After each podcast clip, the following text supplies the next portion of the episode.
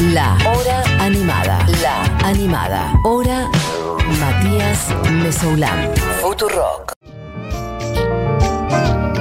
Bueno, y cuando son las 12 y 20 pasadas en toda la República Argentina, dije hace un ratito que íbamos a charlar con una amiga de la casa que hace rato, igual que no hablamos, desde el año pasado. Tuve que revisar antes cuando era la última vez que habíamos hablado, y fue el año pasado, a pesar de que me pareció que era hace muy poquito. Y es eh, Juana Molina, que es, por cierto, quien canta la canción que está sonando, que se llama Sonamos, que no es solamente una canción, ahora son otras cosas más, como un sello discográfico. Bueno, de todas estas cosas vamos a estar hablando. ¿Qué tal, Juana? ¿Cómo estás? Acá Mati te me Bien, ¿cómo saluda. andas vos? Bien, ¿vos?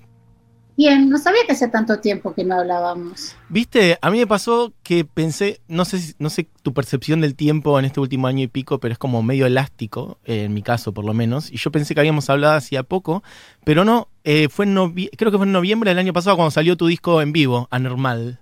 Ah, mirá vos, sí, hace mucho. Yo también pensé que hacía menos tiempo, así que debemos sufrir el mismo, eh, la misma percepción Distorsionada, ex- distorsionada. total. Bueno, ¿cómo estás ya que pasó tanto tiempo entonces? ¿Qué tal estos meses de la vida de Juana Molina? ¿Cómo te pegó el Bien, 2021? bien. eh, con la, con la lentitud de estos tiempos, todo, ¿no? Sí. Más un, tiemp- una- un tiempo cansino, una cosa medio así como poquito quedada, podemos decir.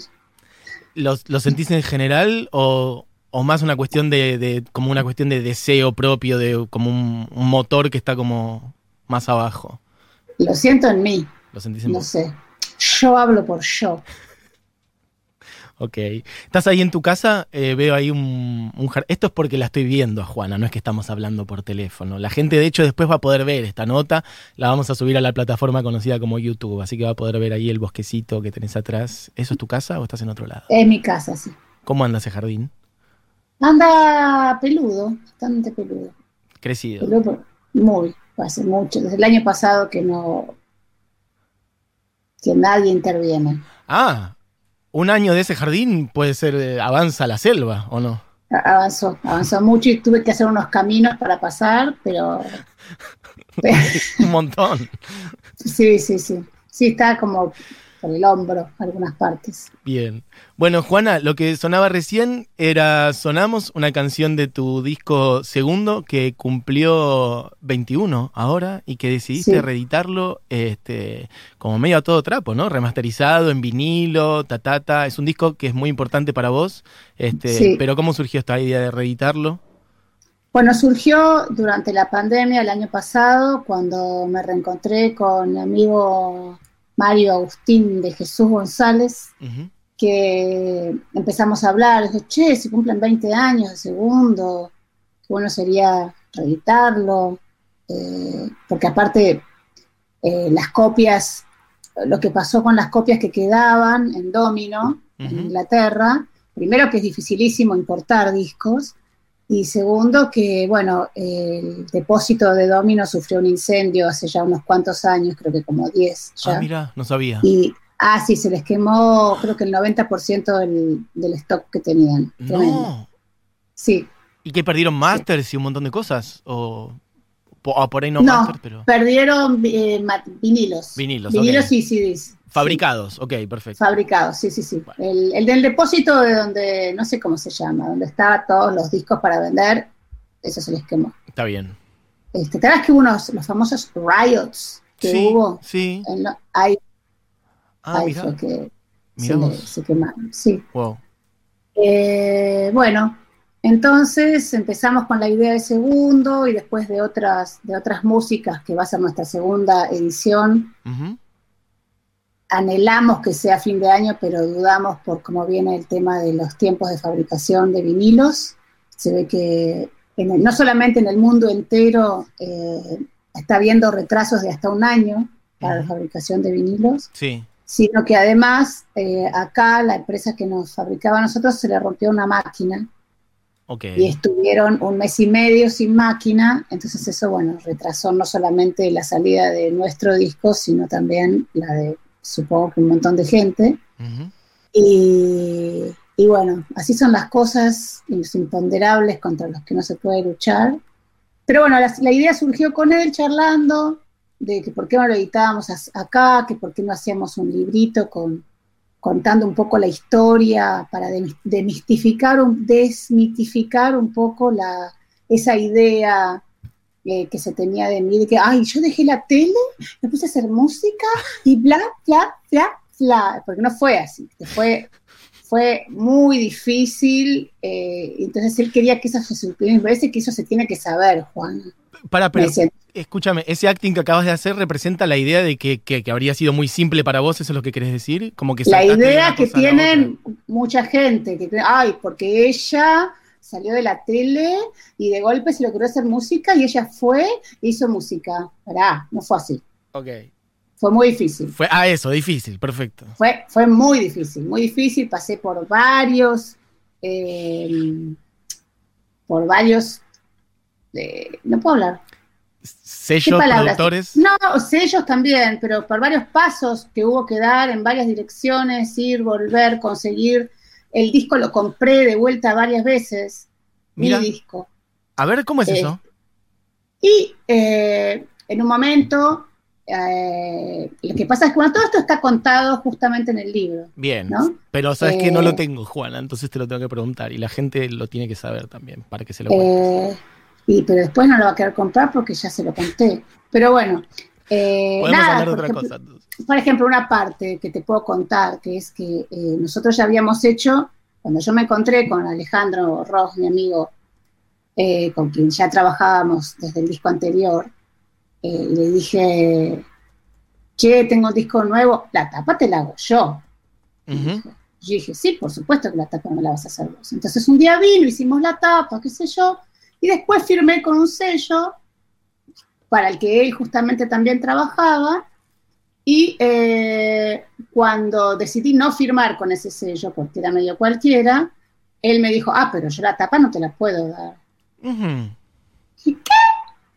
¿Cómo que no puedes dar la tapa? Si lo nuestro de la tapa fue previo a lo del sello. ¿Qué Sí. tiene que ver? El disco ya viene. Ah, no, no, no. Bueno. La cosa es que firmé con ese sello nada más que para tener esa tapa. Wow. Y por supuesto, las cosas no funcionaron. Entonces, bueno, pasaron cosas y después finalmente quise desligarme. Y para desligarme tuve que comprar mi disco de nuevo. Ok. O sea que es un disco que a la larga es el disco más caro de la historia, porque lo pagué, muchas cosas fui pagando porque yo le tenía tanta fe. Sí. Eh, era bueno, es como un hijo, pero era un hijo que era un hijo predilecto. Y entonces, bueno, hay- uno hace todo por sus hijos. Y sí. Me imagino, Entonces- no tengo, pero me imagino. Este, entonces, eh, ¿qué, qué hay que hacer? Esto es mío, ¿cómo hago? Bueno, y esto está toda la historia de cómo recuperé el disco hasta que fue mío. Bien. Eh, y después apareció Domino, eh, ya en el, tres años después, y entonces a partir de ahí empezamos a licenciar los discos. Los discos son todos míos. Bien, Y perfecto. yo los licencio a los sellos, es una, una especie de asociación según con quién esté, y así van. Pero bueno, ahí me desvié un poco del... No, no, pero está muy bien. Y está muy bueno que cuentes esta historia porque yo tenía la, la- la idea de que efectivamente vos habías sacado el disco de manera independiente. Y no te digo que era ta ta ta ta ta, ta que fácil todo, pero más o menos. Como que yo dije, ah, mira, bueno, Juana sacó este disco de manera independiente. Después sabía que habías hecho como un deal con Domino, pero no sabía toda esta historia intermedia o anterior Claro. de todo Claro, ese antes de. Domino fueron tres años de, de bardo, Mira. bardo, bardo, bardo. Y Entonces, bueno, así fue como surgió la idea de ser el sello. bien. porque a eso íbamos. Entonces dijimos, no, hagamos un sello, hagamos un linda, una linda edición, agarremos las mezclas tuyas originales, que fueron después masterizadas para CD, hagamos una masterización desde tus mezclas finales para vinilo, Bien. que es otro corte. ¿viste? Los graves, los agudos, es otra lectura, eh, con menos compresión, porque estaba todo muy comprimido. Eh, y empezamos a escuchar, y la verdad que era mucho más lindo lo que se oía que el CD original. Y se lo mandamos a, a Daniel Osorio, que capísimamente lo armó realmente divino. Yo estoy muy, muy, muy feliz con el sonido del disco, Bien. que es, es eh, te diría, igual a lo que yo tenía en la cabeza, lo que tuve en la cabeza siempre. Qué loco Y- reencontrarte con ese sonido 21 años después, ¿no? Como, Sí, sí, porque yo nunca había abierto los, los proyectos. Siempre, muchas veces había oído de vuelta el disco, por supuesto, pero nunca lo había oído desde mis mezclas finales. bien. Este, así que bueno, a partir de ahí ya quedó todo muy lindo. O sea que la manera de escuchar este disco o esta reedición es en vinilo. ¿Qué pasa si escuchamos la, la- la remezcla para vinilo que hiciste, pero la escuchamos en Spotify? ¿Está bien o está mal lo que estamos haciendo? Está mejor que lo que había, Ok. sí, y, pero bueno, no deja de ser una cosa digital. eh, con una compresión que probablemente le pone Spotify. No tengo ni idea de cómo funciona eso. Total. No Che, tengo ni idea. Y esto de que, de que Segundo para vos es un disco tan importante, yo siempre lo supe. Bueno, de hecho, las charlas con vos siempre me contaste que para vos es un disco del cual ahí están medio todos los elementos de lo que después fuiste, etcétera. Ahora me estás diciendo que es eso, dijiste como un, un hijo predilecto. Pero eso lo sentiste no con el tiempo, entiendo, sino que en el mismo momento, porque me decís que apostaste un montón por ese disco, o sea, que vos ya sentías que había, había algo especial. Eh, Sí, Qué fuerte eso. Yo pensé que era una percepción eh, desde ahora, digamos, ¿no? Como con, los, No. con el paso del tiempo. En ese No, momento vos ya supiste. yo sabía porque me sentía muy cómoda con ese disco. Es decir, eh, yo se lo mostraba a alguien, por ejemplo, y si no le gustaba, no me hacía mella. Wow. Porque dije, bueno, no le gusta, no le gusta, chao. Eh, pero me parece mucho peor que a alguien no le guste algo que a mí tampoco me gusta, Mm. Porque no tengo cómo explicarle que eso está bien. Sí, no lo puedes Sí. defender. No lo puedo defender. En cambio, esto no tengo nada que defender. Ok. Me parece que ya es una cuestión de personal, este, pero no que hay algo mal en el disco. Yo estoy segura de ese disco. Qué genial Eh. tener ese nivel de seguridad, espectacular. ¿Viste? ¿Te volvió a pasar Pero- después con algo? Me pasó, me pasó, lo que pasa es que después fue todo mucho más difícil siempre porque teniendo esa, es decir, yo al mundo llegué con ese disco, ¿no? Y es como, como le pasa a todo el mundo con el primer disco que oís de alguien, en general es el que más te gusta, Hmm, en general, Sí. no siempre. Sí, No siempre, pero si te gusta mucho, o sea, si vos te enamorás de un artista por un disco, sí, es probable que siempre sea tu disco favorito. total. Eh, porque después, si cambia, porque cambió. Si no cambia, porque es igual. Mm, Eh, sí, y otro, bueno, yo lo que creo es que yo evolucioné. Yo evolucioné, evolucioné. eh, no, siento que fui aprendiendo, porque cuando hice segundo, si bien, a mí- si bien digo todo lo que digo de segundo y lo pienso y lo siento, también sé que, eh, que después fui aprendiendo otras cosas. Como por ejemplo, aprendí a grabar, mm. más o menos, aprendí a grabar un poco mejor. Eh, ¿Qué más? Bueno, fui aprendiendo, eh, incorporé nuevas cosas, pero me- me- medio que todo es muy parecido a segundo. Mm. Igual, vos decís tu primer disco, pero ¿habías sacado Rara o yo estoy pifiando? ¿Habías sacado Rara? No, no, por supuesto. Ah, Lo que pasa es que Rara, eh, de segundo es el primer disco donde yo me, me, me hallé. ¿Dónde vos Yo qué? Me, me hallé. Me hallé, me hallé en ese disco. Ok. Ese- yo me encontré en ese disco. Ese es el disco para mí que me halló. Eh, realmente dije, esta soy yo. Qué bien, ese momento. ¿Te acordás de un momento en especial, como que tuviste esa epifanía, como decir, "Ah", cuando descubriste, no sé, algún sonido, algún arreglo de guitarra, trabajar con alguna cosa o algo, no sé, No. a- ¿hubo hubo un momento así de revelación que vos dijeras, ¿es por acá? O, No, no. Eh, no, porque fue un trabajo muy lento. Yo empecé, yo descubrí los teclados con Alejandro Franov en el 97 Ujú. eh, y empecé, ya desde que llegó ese teclado a casa, yo empecé ya a armar las cosas de otro modo, de otro, entré a un mundo que me había sido, que era desconocido para mí hasta ese momento. Mm, Y, ya entré en una, como que realmente me monté. Lo que me hizo dar cuenta de que eso era yo era que no había pensamiento. Era puro hacer todo el tiempo. Eh, hacer, hacer, hacer y que pasara, no sé, de golpe yo estaba a las 5 de la tarde, me ponía a hacer algo y de golpe decía, che, pero, ¿qué hora es? Y eran las 5 de la mañana del día siguiente. Yo no había comido, no había tomado un vaso de agua, ni un mate, ni un café, ni había ido del baño, nada. Me hacía 12 horas que estaba ahí sentada Claro. haciendo algo.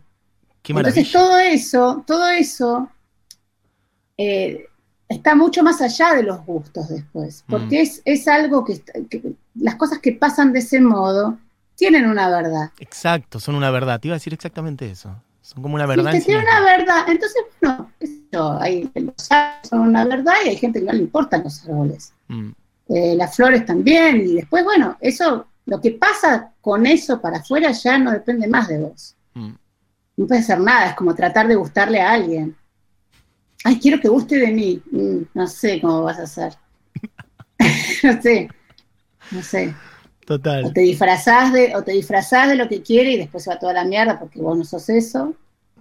O, o chao, olvídate. Sí, bueno, es como lo que hablábamos recién, como de, de tener que defender algo, ¿no? Es como, no, pero vos tenés que gustar de mí por esto y por esto. No, no está pasando. Claro.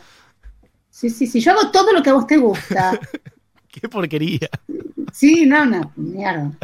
Así que, bueno, no, Bueno. no fue un momento, fue un proceso. Bien, Un proceso y después lo pude analizar. bien. Qué bien. Bueno, la que dice todo esto es eh, Juana Molina, que es con quien estamos hablando eh, sobre su disco, eh, sobre su reedición del disco segundo, y también sobre el sello en sí que se llama Sonamos, que efectivamente es- también es una canción de, de segundo. Y te quería preguntar un poco más por eso, porque además, que esto es, hemos- es algo que hemos hablado mucho, pero creo que fuera de micrófono, de tu pasión y por la música uruguaya, y vi que estás encaminada, si es que no está ocurriendo ya, a la reedición de algo que es una joya absoluta de la música del Uruguay y que creo yo que no tiene el estatus o no es tan conocido como debería, que es Musicación 4 y medio, que es un disco increíble, como un compilado, un retrato de época de un montón de músicos uruguayos este, de, de fines de los años 60. No es como si acá, por decirlo vulgarmente, se hubiera, en- hubiera un compilado que retratara, no sé, a- al primer Spinetta, Morris, a Pajarito Saguri, a Lito Nevi, etcétera, como una grabación muy. en- bueno, en Brasil también hay una Lo grabación. que pasa así. es que estaban todos medio como en, estaban todos en una, no es que estaban, no son grabaciones por separado, o sea, hay grabaciones del quinto, Ujú. la en su gran mayoría, este, pero sí, era, y ese disco existe gracias a Carlos Piris, Ujú. Que grabó todo eso y un día dijo, che, con esto yo voy a hacer algo, porque los demás eran todos unos colgados, nunca se les hubiera ocurrido hacer ese disco, y yo tuve la enormísima suerte de que ese disco llegara a casa cuando salió, Contá un poco de eso, cómo es que llegó a través de las manos de... de, Edua- de Eduardo Mateo. Eh, pará, Eduardo Mateo en persona fue a tu casa. No, ¿qué? Sí, Sí, pero yo no lo recuerdo. No. Yo no lo recuerdo, lamentablemente. Sé que estuve, Mentí, inventado una historia. no, no puedo, no puedo inventar nada de él. Sé que estuvimos en, la, en casa juntos, Sí. pero yo, él estuvo antes de que yo conociera su música. Ok. Amigo de, tu, no- amigo de tu padre, tu madre, el ambiente de tus padres. no, eh, papá ya- y mamá ya estaban separados y mi viejo eh, estaba de novio con una uruguaya, Vera Sierra, una escritora y cantante también. Eh, y Mateo era amigo de Vera. No era amiguísimo, pero bueno, era como un circuito muy pequeño, eh, el de Montevideo probablemente. Eh, y se conocían entre todos y papá quedó muerto con Mateo. Y mi disco de musicación está dedicado por Mateo. Ok, vos tenés un ejemplar físico, es un vinilo y está, está firmado por Mateo. Wow. Sí, señor. Bien. Sí. Un tesoro Eh. absoluto eso que tenés. Un tesoro absoluto, pero el tesoro lo llevo en el corazón. Ay, hijo. El tesoro máximo que es su música, eso está eh, indeleblemente grabado en mi corazón y en mi... En, mi, En tu manera sí. de hacer música o no también. Hay. Y creo hay- que sí, absolutamente. Igual yo siempre digo lo mismo, ¿no? Eh, me, me aburro a ver mí misma de decir las mismas cosas, pero no, no, hay cosas que las sigo pensando, otras no, otras cambio. Pero el tema de las influencias, Mm, Eh, yo siempre creí que, hace mucho que creo que las influencias son despertadores, despertadores de cosas que uno tiene dentro, porque a mí me gustan muchísimas cosas, no es que solamente me gusta Mateo y me gusta, qué sé yo, yo a los Beatles no me parezco, mm, y si hay algo que mamé de chica son los Beatles. Eh, entonces, medio que me parece que, uno no elige las influencias y que son, que te tocan ciertas fibras que, se que resuenan y entonces después, bueno, hace, quizás lo que hace la influencia es eso, despertar algo que vos más o menos tenés adentro eh, y que no es lo mismo la influencia que el gusto. Eh, muchas veces, ay, me reinfluencia tal disco. No sé si te influencia, a lo mejor te gusta mucho, lo escuchaste, a lo mejor es inspirador, que no es lo mismo la inspiración que la influencia. Sí, total. Este, yo me acuerdo cuando fui a ver a James Brown, que volví a casa enardecida y agarré la guitarra y se... Y nada, Me otra cosa, otra cosa, pero lo que me dio fueron ganas de tocar y me quedé tocando hasta no sé qué hora esa noche con un entusiasmo infernal, pero otras cosas toqué. Qué bien. O sea, si hay alguien que no me parezco es a James Brown, para nada, en nada. Y yo en un momento era fana enferma de James Brown, después se me pasó un poco. Mirá, wow. Em, para, pero contémosle, contale eh, así a la gente ¿Qué es ese disco? ¿Qué es Musicación cuatro y medio? ¿Por qué es importante para vos, por ejemplo, más allá de que haya estado en tus manos y firmado por Eduardo Mateo? Porque se me hace que no lo debe conocer prácticamente nadie. No, la música, o sea, yo recibí ese disco y al toque eh, Mateo solo bien se lame, pero eh, Musicación llegó a casa y yo lo ponía y no paraba de escucharlo, no era que que me decían, escucha este disco. Yo estaba sola en el living, tengo esa imagen también imborrable de estar sentada en ese sillón mirando la tapa del disco, escuchándolo 150 millones de veces por día. 150 millones de veces por día. El original, el que tiene los mojos de, Horacio Buscaglia, el que tiene todos. Todos tienen los mojos de Horacio Buscaglia, pero este tiene los no censurados. Claro, bueno, tiene más, claro están, eh, eh, fueron censurados en el 76, cuando se, bueno, la, dictadura. sí, con la dictadura. Eh, nosotros vamos a editar ese, porque, pero desde las cintas originales, porque encontramos las cintas originales. ¿Cómo ocurrió eso? No lo puedo contar. No, es el momento. Inventó una historia entonces. No es el momento. Estabas caminando por la calle y aparecieron. Aparecieron, no en mis manos, sino las de Marito, mi, mi socio en el sello. Sí este, aparecieron. Yo un día te voy a contar, dentro de unos meses vamos a hablar, y te voy a contar solo eso, porque es una historia increíble. Igual más allá de cómo aparecieron, ¿qué tuviste que hablar como con 20 personas? Porque la cantidad de personas involucradas ahí son un montón, es un compilado, es un montón de gente. Con todo el mundo, pero lo más increíble son las canciones inéditas que encontramos en esas cintas que encontramos. Yo me sumo a algo que yo no encontré. Pero, mm, eh, o sea, el disco va a ser el original, exactamente tal cual es, y un segundo disco, un segundo disco con 16 canciones, de las cuales 13 son inéditas. Ah, muy grosso. Material que nunca hasta ahora había salido de, no sé, Rada, Horacio Buscaglia, Mateo, toda esa gente. No, no, ni ellos lo conocían. bueno, está bien. Pero... Hay cosas que no las conocían ni ellos. Claro. Se volvieron locos. Wow. Se volvieron locos. Estamos todos enloquecidos con esto. Qué locura. ¿Y qué para, para cuándo pronosticas que sale esto? ¿Cómo está la situación ahora? Y la idea era sacarla, como es el 50 aniversario este año, la idea era sacarlo mm, ahora en diciembre, pero con estas demoras que hay. en la fabricación en la fabricación me parece que no vamos a llegar. Eh, pero bueno, no importa. saldrá cuando, tenga, cuando, cuando esté listo. Pero ya está en proceso de, ya está en proceso. Qué locura absoluta. Me quedé con la imagen esa de Mateo en tu casa. Vos decís que eras muy niña y no te acordás, pero, pero bueno, con el tiempo sí trabaste algo de relación con él, charlaste, le dijiste lo que era para, para vos su música. Nunca más lo vi. No, ¿en serio? Nunca más lo vi porque yo después me fui, me exilié, bueno, me exiliaron. Mm. Eh, cuando volví ya estaba medio en otra mm. yo. Y mi viejo me decía, ¿por qué no te vas a Montevideo? Le decís a Mateo que, que te dé unas clases, qué sé yo, y a mí me daba pánico, me daba terror y nunca fui y nunca me, lo pensaba como, bueno, sí, en algún momento, y nunca me imaginé que se iba a morir. Mm. Nunca se me cruzó por la cabeza que se fuera a morir.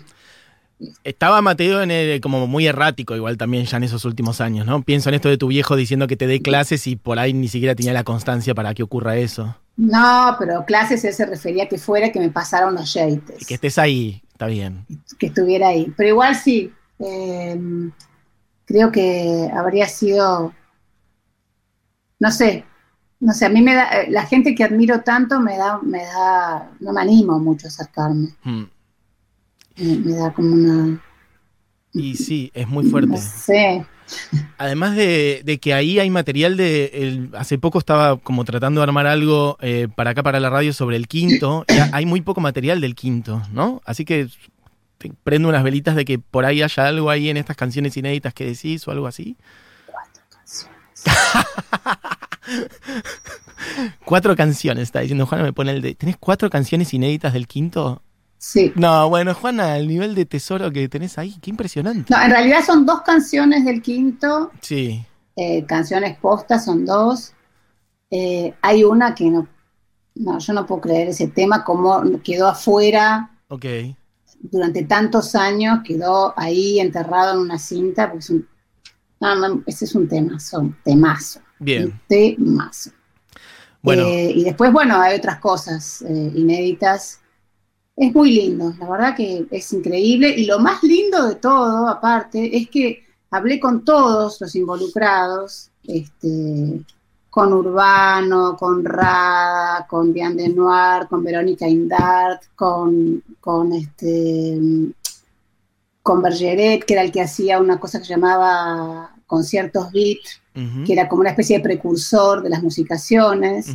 Bueno, por supuesto hablé con Martín Buscaglia, eh, con Piris, que es el responsable de todo, que nos ofreció cosas además. Así que eh, no sé de quién me estoy olvidando, pero hablé con mucha gente y estamos todos como, en, hola, ¿cómo te va? Ay, bien, te recontamos todos así como en una nube de amor y felicidad. Qué bueno eso, porque podría pasar que alguien después de tanto tiempo no quisiera, o que, no sé, viste. o- No, no pasó y muchos se reencontraron, que hacía mucho que no se hablaban entre Eso, sí. bueno, ¿ves? este, Verónica Indart y Urbano, por ejemplo, hacía 25 años que no hablaban. Mirá. Y, y no sabes, estuve hablando con Urbano, estuvimos tres horas en el teléfono, pero qué lindo, qué lindo. Así que es todo como una, como una nube de amor. Una nube de amor impresionante. Sí, rosa es total. divino el proyecto. Estamos muy contentos. Qué bien. Bueno, espero que ocurra pronto. Eh, Yo también. la que dice todo esto, vuelvo a decir, porque hace rato estamos charlando, por si acaban de sintonizar, es Juana Molina. Y ya que estamos, te pregunto un poco más eh, por vos, tus cosas, este, porque estamos hablando de, no, si bien son tus cosas, no dejan de ser reediciones, uno en un material tuyo, el otro eh, no. Hay cosas nuevas por delante. Yo te quiero decir, hoy estaba revisando esta nota que, que te digo que es la última vez que charlamos, que fue en noviembre, y vos me dijiste que estabas trabajando en un disco que quizás salía en el verano, que era un disco como cuarentenal. ¿Y qué pasó con eso? Una planadora por encima, me pasó. Sí, no, eh, eso hubo un problemita, un problemita. No funcionó. No, no es que no funcionó, quedó ahí relegadito. Eh, esperemos que este verano pueda retomar, porque ahora estoy haciendo la música para un documental Ok. eh, y voy a estar bastante metida con eso por lo menos hasta fines de septiembre. Bien. Y ¿Querés contar de qué se trata? Es un documental de una especie de road trip de un peruano casado con una argentina que se fue a vivir allá hace mucho tiempo y se nada, es- descubren el mundo de la naturaleza y la madre tierra y no sé qué. Es, Bien, eh, y entonces yo tengo que musicalizar eso. Bien. Eh, ¿Qué más? ¿Qué más? ¿Qué más? ¿Qué más? Estoy haciendo otra cosa y no me acuerdo cuál es. Perfecto. Bueno, no, se va a reeditar, bueno, nada, eh, va, va a salir el, el disco de, de la gira que hice con, con Conono número uno y con Kasai All Stars y con Deerhoof y con eh, Skeletons hace 10 años. Finalmente va a salir el disco de, de esa, de esa gira, Mm, así que también estamos medio hurgando en ese mundo para ver si, para que salga todo lindo. bien. Y bueno, por hacer como mucho revolver en, la- en los roperos, hacer orden, Ok. poner afuera, ventilar todo lo que se merezca estar afuera. Y, después, bueno, espero poder hacer otro disco cuarentenal, aunque, Aunque ya un poco. ya, es que estaríamos saliendo, quiero creer.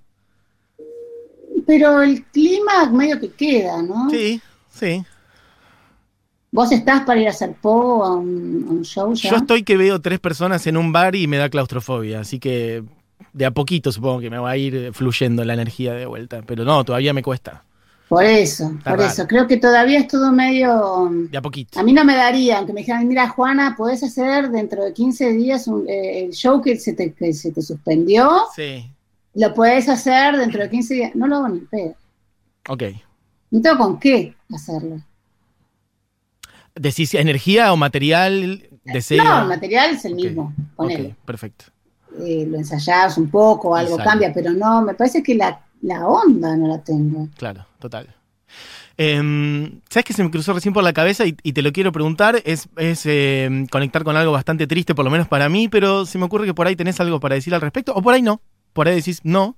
Mm, tengo pero, miedo. No, en, en- en este año y moneda ya pasó que, que- que murieron tres personas para mí muy que importantes de, de la, de la canción, de nuestra canción, de la conexión con, con la poesía, con, con un arte muy genuino, que para mí fueron tres nombres muy importantes. No sé qué tan cercanos fueron para vos, me refiero a Rosario Blefari, a Gabo Ferro y hace muy poquito Palo Pandolfo. Eh, no sé si, si, si es algo cercano para vos, si, si tenías relación, si tu música sentís que, que se conectaba, si te gustaba lo que hacían, ¿qué te pasó con algo de eso? No, no, realmente no, nunca tuve, los conocí a los tres, Mm, eh, pero como quien conoce a alguien en una reunión y decís, hola, ¿qué tal? ¿Cómo estás? Bien, ¿y vos? Bien, bueno. Con Rosario compartimos una nota en la que las dos estábamos medio incómodas, no sé por qué, como que estábamos medio reticentes las dos. ok. Eh, no es que nos llevamos mal ni nada, mucho menos, ni en pedo nos llevamos mal, pero era como expectante, Mm, ¿no? La- como que nos observábamos y no, porque nos juntaron, no es que dijimos, ay, che, hacemos algo juntas, no, Claro, nos pusieron el- juntas. el que hacía la nota o la que hacía la nota la juntó, digamos. Claro, y entonces eh, no sé qué habremos pensado mutuamente de la otra, Mm. no sé si no se dice así mutuamente, bueno, no sé lo que pensamos una de la otra en ese momento, si las, si las dos estábamos recopadas, no se notó si estábamos copadas, no se notó de ningún lado, pero tampoco había ningún malestar. Era, era una sensación con cierta distancia. Bien. Después con Gabo compartí una especie de cosa que había hecho la revista Eñe, que nos habían invitado al hotel de Ostende y tocábamos los dos a la noche, Mm, pero después durante el día él estaba con un grupo de gente y yo estaba con otro. bien.